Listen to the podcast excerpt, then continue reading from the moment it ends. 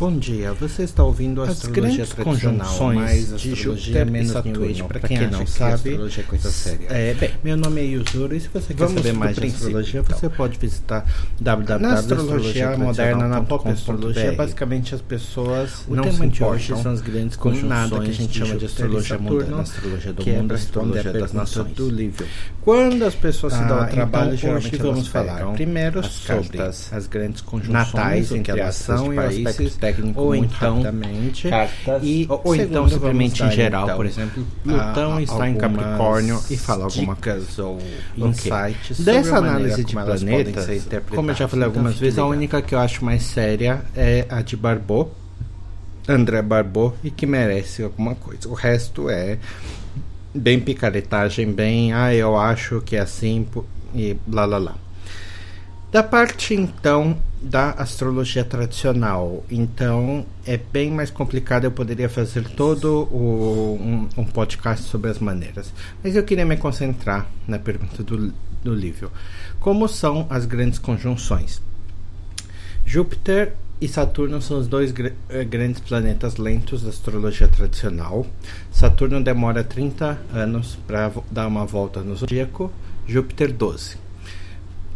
É, como Júpiter é mais rápido, ele vai obviamente alcançar Saturno um pouco mais antes, então eles vão ter um ciclo de 20 anos, a cada mais ou menos 20 anos eles vão ter uma conjunção. Essas conjunções vão ser no mesmo elemento por mais ou menos dois séculos e vai passar por todos os é, ele- por todos os quatro elementos, porque a cada dois séculos eles ficam sempre no mesmo elemento. Por exemplo, estamos nos últimos século e tanto em Terra e vamos passar para o elemento de ar. E este ciclo total demora mais, mais ou menos um mil anos. Tudo isso muito em geral e muito arredondado, porque na verdade é um ciclo variável. E isso, na verdade, é uma resposta para questão que às vezes me perguntam sobre os chamados é, é, ciclos médios, né? Que é uma coisa que a gente já discute, já foi estava discutindo desde 2003 e essas coisas. E esse é que é o problema com a astrologia, como está, ela não progride, porque as pessoas ficam discutindo as bobagens. É como Câmara de Deputado. Eu sinto como a Câmara de Deputado que as pessoas ficam discutindo questão que já está resolvida há 50 anos e você não progride, então. Mas então, de novo discutindo a questão das chamadas é, conjunções médias que seriam então perfeitinhas. Eu cada um escolher aí o que quiser.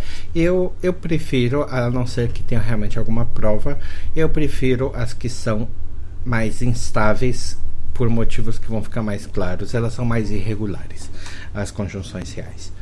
Segunda questão técnica, como é que você faz? As conjunções de Júpiter e Saturno, como são dois planetas lentos e que os dois têm grandes é, quatro meses por ano estão retrógrados, eles têm tendência a se encontrar mais de uma vez. Então eles têm tendência a se encontrar duas ou três vezes, às vezes só uma vez, mas geralmente duas ou três vezes seu período em que um está retrógrado, o outro vai, se acompanha, etc. Qual dessas então a gente pega? A resposta é mais ou menos nenhuma. A gente pega o ingresso solar, ou seja, a carta em que o Sol entrou em Ares antes da conjunção, antes da primeira da conjunção. Então, supondo que teve três conjunções em 2000 e, e, e entre, vamos supor, janeiro de 2000, janeiro de 2001 a gente pega a conjunção anterior, que foi março de 2000, certo? E se a última foi então em, ah, foi em abril de 2001, não importa, a gente pega a primeira, tá certo? Então esses dois fatores que são da astrologia tradicional. Ok, agora que a gente tem básico, e isso são basicamente tudo que está escrito, a gente tem um problema básico, o que fazer com isso, certo? Um erro básico de quem estuda astrologia é essa tendência de achar que só porque você tem está fazendo alguma coisa, como por exemplo um retorno solar, que você tem uma técnica. Eu tenho, ah, estou usando a técnica do retorno solar. Não, você não está usando técnica nenhuma. O retorno solar é apenas uma ferramenta. A técnica exige outras coisas. Imaginando, por exemplo, em desenho, em artes plásticas, que vocês têm aquela, que você tem ferramentas como pincel, como carvão, como é, é, ponta fina, ponta grossa, é, guache, óleo, tudo isso são ferramentas. Agora, técnicas de fazer quero escuro, fazer pincelado, toda, todas são técnicas que exigem aprendizado e, e, e experiência. No caso de astrologia, a gente precisa muito de insights do que fazer. Não adianta a gente olhar para um mapa, por exemplo, no mapa da grande conjunção, e falar como bola de cristal. Fale para mim o que vai acontecer. Isso não funciona e a gente tem então alguns problemas. Vamos então tentar ver os problemas e vamos ver se eu consigo dar alguns insights. Prime primeiro insight que eu tenho é ver quem foi que desenvolveu as grandes conjunções. Quem mais desenvolveu e que veio para gente foi Abu Machar e Machalá. Os dois, qual é a característica deles? A característica deles, eu diria, e muitos outros, até como Bonatti, é que eles não são nem um pouco parecidos com astrólogos de hoje. Astrólogos com aspas e sem aspas. Vamos ver. O que nós temos hoje? Astrólogos de internet, blogueiros, gente fazendo horóscopo, gente escrevendo bobagem em Facebook sobre sobre os defeitos dos signos. Essa bobagemzinha ia fazendo consulta para cliente, alguns tradicionais fazendo horária e se limitou. Mas agora vamos ver na época de Abu Machar. Nós temos um vizinato e nós temos astrólogos de vizires, astrólogos de reis, que estão lá perto do trono do poder, lidando com todas as facetas da política e das facadas nas costas e das guerras que a política envolve. Pegamos um Machalá que, que não me lembro agora se foi Machalá se foi um estudante Machalá que fez a, a fundação de Bagdá então, todo, qualquer, qualquer pessoa que esteja perto do trono de poder, ela naturalmente ela vai ter uma visão clara, um pouco cínica talvez, e concreta do que é o poder, do que é a política, do que são as guerras, do que são os jogos de poder. Eu me lembro, por exemplo, uma discussão em fórum de internet que foi basicamente assim o objetivo da discussão era discutir se a rainha da Inglaterra é casa 10 ou não, se casa 10 é o primeiro-ministro, porque sabe-se que a rainha não faz nada. Só que é claro a discussão está errada porque a rainha é a casa 10, mesmo que ela tecnicamente não faça nada, mas isso não importa. Mas o que eu ia falar é que chega num ponto então que a discussão foi cooptada porque cidadão começa então a gritar que de acordo com que a, com que a Constituição então diz que o poder é do povo. E daí eu falo, ai meu Deus do céu a pessoa tem seus 30, 40, 50 anos e tem a concepção de política e, e sociedade que aprendeu na quinta série. Na escolinha que falou ah, que tem os três poderes, que tem a. que tem a. o poder vem do povo. Ai meu Deus. Esse tipo de coisa é, você com certeza não se, teria em um Abu Machar ou um Machalá. Uh, as, as diferenças filosóficas dele também levaria um tempo grande, então vamos ir para alguns pontos. Sendo astrólogos perto do poder, a pessoa deve saber que o poder queima. O poder ele tem a tendência de ficar onde está até que de repente ele muda, certo? Então temos mudança hoje em dia de direita para esquerda, de esquerda para direita. Mas nós também temos é, mudanças entre diálogo, em que as partes é, dialogam e fascistas, reacionários, extremistas saindo por todos os lados e, e, e, gritando e exigindo seu lugar ao sol como vermes. Apesar de que vermes acho que não gostam tanto do sol. Então todas essas políticas extremismo de esquerda, extremismo de direita, extremismo dos dois lados. Uh, Barbot tratou com seus ciclos de planetas e, o, e a gente também vai mais ou menos sutilmente achar nas, nas grandes conjunções. Então, ok. Ah, desculpe, que estou falando de improviso. Uh, o que podemos então perceber? Qual seria o insight que eu poderia dar? O insight é que as grandes conjunções elas são marcos das mudanças de poder. Então elas podem ser do grande até o pequeno. Então, se de acordo com Abu Machar, as, as mudanças de triplicidade a cada duzentos e tantos anos mostram as mudanças de religião mas não é que a religião vai nascer naquele dia.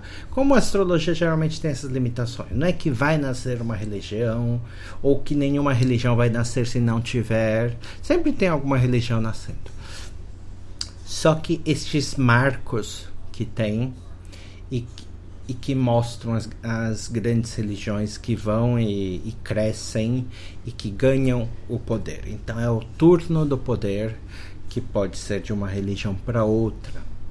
Então, o último grande turno de poder seria na nos anos de 1500, 1600, que a gente considera geralmente na astrologia tradicional como o marco da mudança de poder de, de estados religiosos para um estado laico, humanismo secular, o poder da economia, da ciência e outras possibilidades. É, é, é, é, por exemplo, na mudança da triplicidade do fogo para a Terra, não necessariamente nasceu uma religião também, como você diria, mas algumas pegam muito perto do algumas eu ainda teria que pesquisar mais, mas algumas datas das grandes conjunções dão muito perto de certos marcos do comunismo e do socialismo, mas teria que ver mais. Mas poderia, mas por enquanto tem essa teoria, é, teoria de trabalho que talvez a religião entre aspas que surgiu no, no na mudança para os signos de terra fosse a revolução industrial e a consequência luta contra a revolução industrial desde Marx a outros é, de Inglaterra, Alemanha, depois Rússia, depois toda coisa que todo mundo sabe o que deu. Ok, então essa e até as pequenas conjunções que nós então vamos ver mudanças mais sutis de, de, de poder. Talvez uma família que é, tem o poder faz 50 anos no Maranhão ou em São Paulo, e daí você vê que de repente já não tem poder. Ou algum centro de poder, como sei lá, Chicago ou qualquer coisa, e que o poder muda, vai para um outro lugar Nova York, que teve muito poder, depois perdeu poder, depois voltou, uh, voltou a ter é, atração. E por aí vai. Então, no nível pequeno, que é este pequeno são 20 anos, nós então procuraríamos mudanças de poder. Mudanças talvez de lado, esquerda, direita, talvez mudanças de extremismo, etc. Ok, então essa é a primeira insight de análise que eu posso dar. Segundo insight de análise que eu poderia dar, as próprias datas elas são às vezes importantes, Mas obviamente não, porque senão só teríamos é, datas importantes de 20 em 20 anos. Mas às vezes são importantes. Por exemplo, a última conjunção foi em 2000 quase imediatamente depois, um ano e pouco, já teve o 11 de setembro e desenrolando então muitas das coisas deste último ciclo de 20 anos, nascidas direto do 11 de setembro e sua influência na geopolítica americana. Nos anos antes disso, temos os anos 80. Os anos 80, logo no princípio dos anos 80, surge por exemplo, a AIDS. Só que é claro, aí que está meu ponto também. A AIDS em si já é do ciclo anterior dos anos 60 e 70, porque ela se espalhou nos Estados Unidos, na verdade, nos anos 70, se espalhou pelo mundo muito na década de 70, apesar de que toda a sua trajetória aconteceu nos anos 80. Então aí temos esses pontos. Do mesmo jeito que a Segunda Guerra Mundial tem suas, é, suas raízes na conjunção de 21, que também é. Bem, 20, é, que tem toda a parte do, da Grande Depressão e do, e do fascismo incluídas. Ok. Então, essas datas são algumas vezes importantes. Então, é interessante marcar por exemplo, agora estamos. É, por exemplo, a relação entre epidemias e as grandes conjunções. Então tem uma astróloga americana, astróloga moderna, mas achei a teoria dela interessante, que é bem simples, que o, prim, o primeiro eclipse que atinge o ponto, o grau da grande conjunção, que ela diz que alguma, geralmente marca uma epidemia. Este geralmente dela não dá muito certo, tá? Porque, por exemplo, da AIDS erra muitos anos, mas pelo menos uma tentativa mais ou menos honesta. Então vale a pena tentar ver. Porque, por exemplo, agora, a, a última vez que atingiu o grau do eclipse de 22 de touro, mais ou menos coincide com a epidemia de ebola. E nos anos 2000, a primeira vez que teve foi mais ou menos com a SARS. Então, é uma teoria que acho que ainda vale a pena é, preservar. Mas algumas outras coisas às vezes são mais sutis, por exemplo. Hoje em dia se discute o que se mais se discute, né? É epidemia de obesidade. Um dos fatores da epidemia de obesidade que algumas pessoas reclamam muito, e mas imagino que a maioria não tenha a maioria dos ouvintes não tem a menor ideia, que é o famoso xarope de milho, corn syrup. O que acontece? Até, até os anos 70, é, Estados Unidos não tem, não é quente o suficiente, talvez uma partezinha da Flórida, para plantar cana-de-açúcar. Então, eles não têm clima suficientemente quente e a grande produção era das Antilhas e daquelas ilhas Caribe e, e as repúblicas de banana que então os americanos ficavam invadindo ou manipulando para garantir seu açúcar.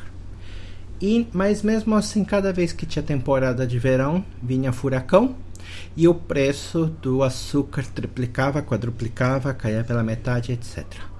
Então, algumas empresas, principalmente a Coca-Cola, que lida com, obviamente, milhões de toneladas de açúcar, tinham grandes problemas com isso. E até que veio um cara que eu não lembro o nome, que ele patenteou o corn syrup, fazer um xarope adocicado de é, de, de milho e isso daí usar como um substituto de açúcar. E é interessante ver que essa foi começar aparentemente, não tenho todos os detalhes, mas de acordo com a Wikipedia se começou então, eu acho que foi a patente acho que foi a patente que foi é, começou em 80.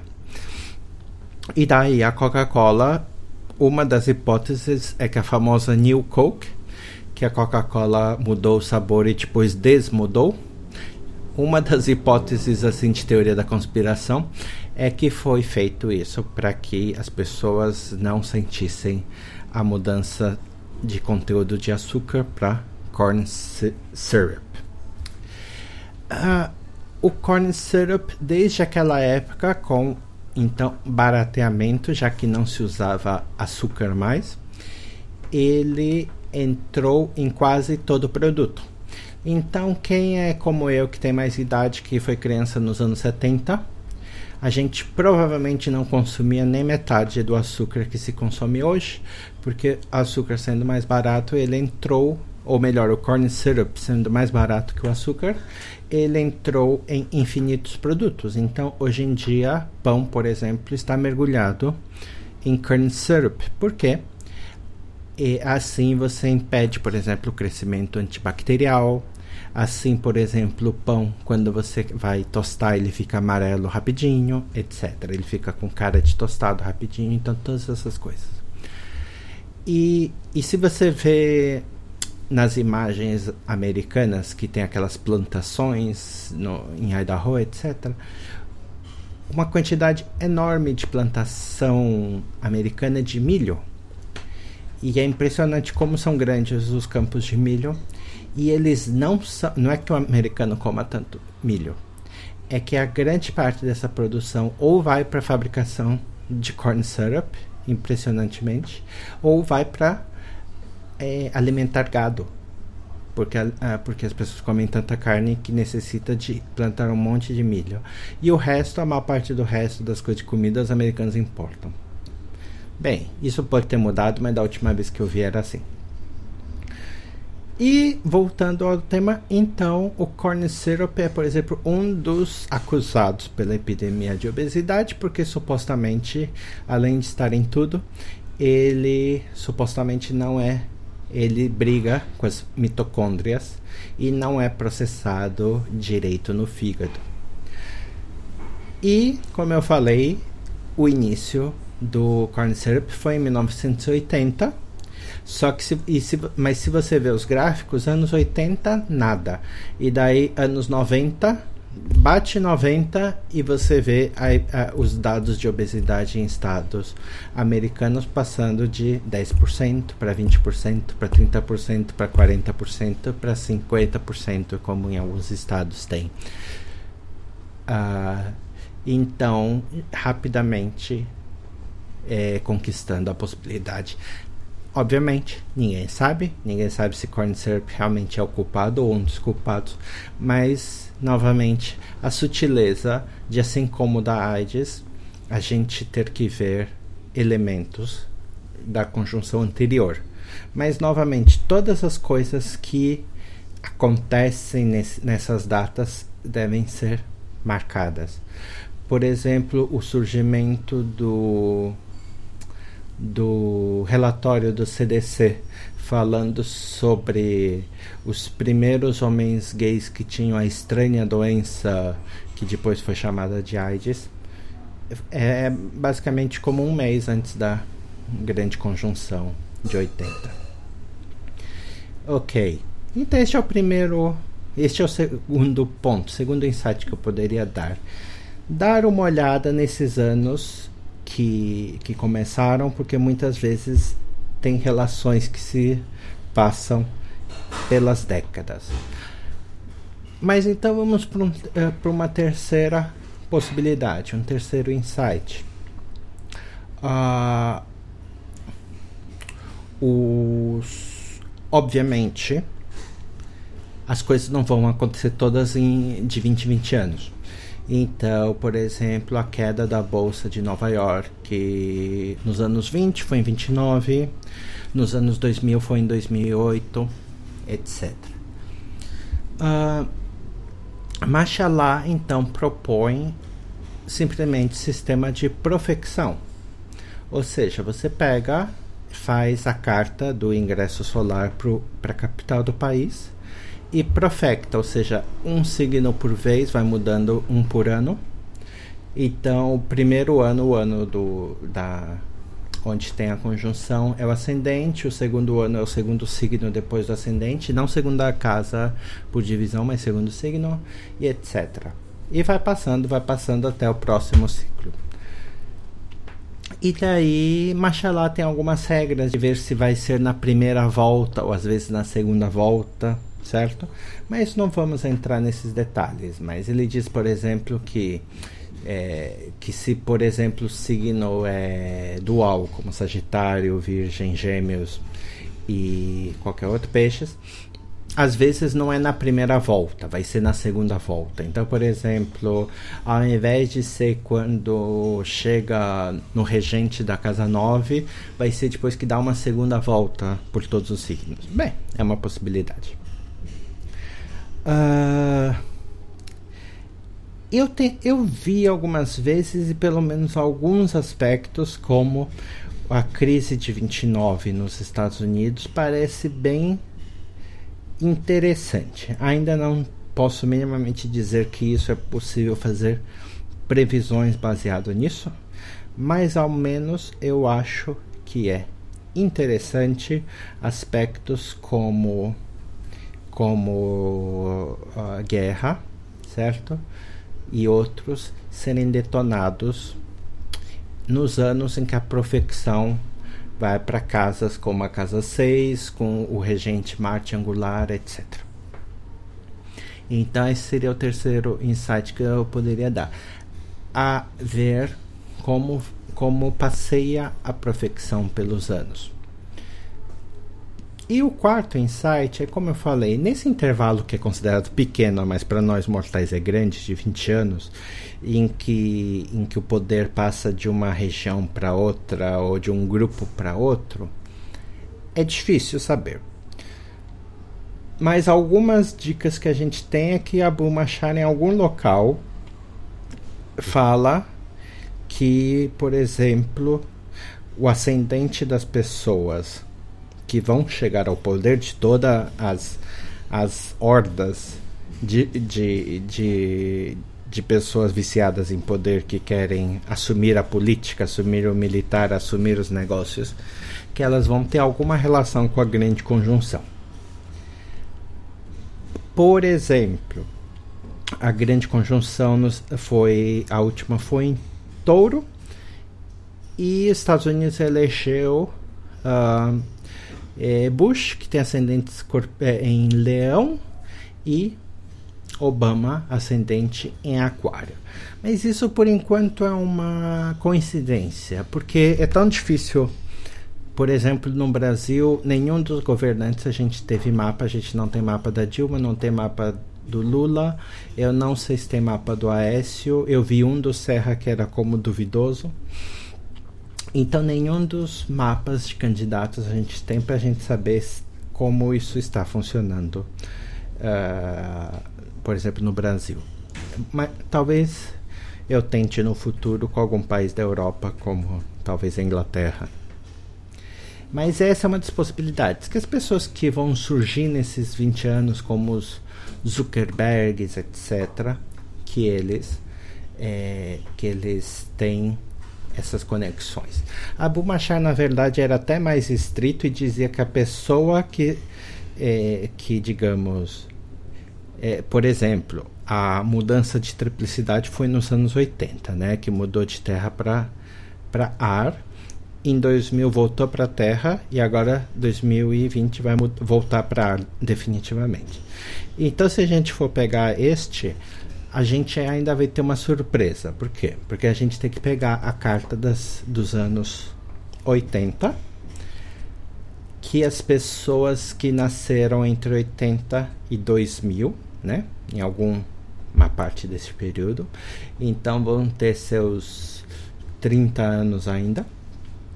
E que essas pessoas é, que ainda tem entre seus 20 e seus 30 anos, então ainda que estão na sua fase ainda de amadurecimento e que vão então voltar a, a de acordo com a Machar, vão então agora, depois dos seus de, do, do, dos 20 anos de amadurecimento, e que vão agora é, tomar poder em diversas regiões que de acordo com Abu Machar depende dos signos das cidades e dos países que absolutamente não sabemos.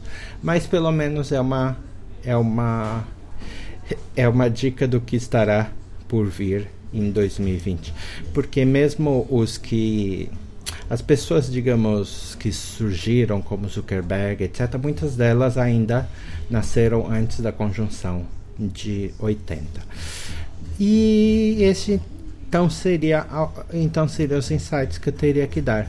Muitas outras coisas a gente não sabe. Por exemplo, Dr. H, é, famoso por seu livro de retificação, ele sugere no livro que, a, que o elemento seria a direção para onde vai o poder. E que não funciona, é ridículo. Primeiro que ele. É, primeiro que você não pode falar que por 200 anos vai para uma direção porque nem foi o que aconteceu. Então, por exemplo, ele fala que na direção de terra é, foi para oeste. Só que a direção de terra na verdade é sul e ele teve que pegar uma citação muito obscura para justificar isso. E mesmo que fosse isso, a, a, a direção não foi para terra em todas as partes do mundo. Então, não foi para oeste em todas as partes do mundo. Talvez, por exemplo, uma opção para isso seria, por exemplo, pegar na carta do ingresso e ver onde está a conjunção. E lembrar que os pontos cardeais são representados pelos ângulos. Então, por exemplo, ascendente leste, descendente oeste, o para cima que é o MC sul, não norte, sul, e para baixo o IC norte, não sul norte. É, inverte esses dois. E poderia ser uma coisa dessa, se está mais perto do IC norte. Por exemplo, o poder vai para a região norte deste país, uma possibilidade. Uh, mud, mud, como eu falei, mudança de poder, mudanças de dinastia, possível, possível, mas daí a gente teria que saber o mapa das dinastias. Então, por exemplo, a dinastia Sarney não faço a mínima ideia qual mapa deles nós não temos. É,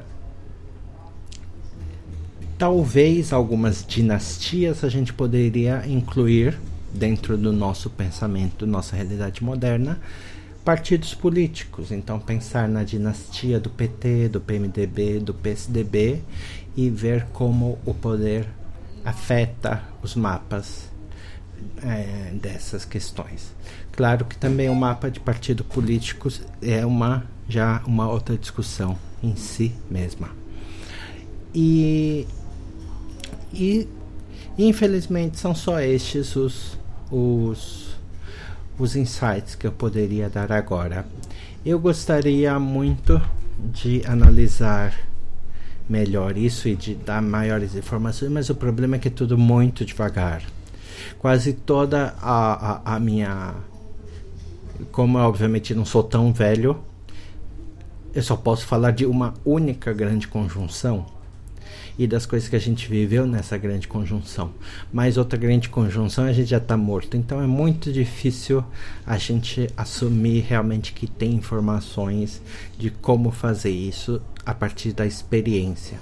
Mas a gente vai tentando e eu espero uh, que meus insights ajudem alguém a a construir a mais do que a gente construiu, porque tem tão pouca gente, como eu reclamei no começo, realmente pesquisando astrologia mundana e, e outros aspectos que são tão importantes, e ao invés disso, só passeando por Facebooks falando bobagem de como é que Aquário e o Escorpião como são os cachorros de escorpião e como são os gatos de aquário. E é isso, senhores. É aqui, fim de, é, das férias. Lo, provavelmente semana que vem estamos na programação normal. Então, até lá e até mais.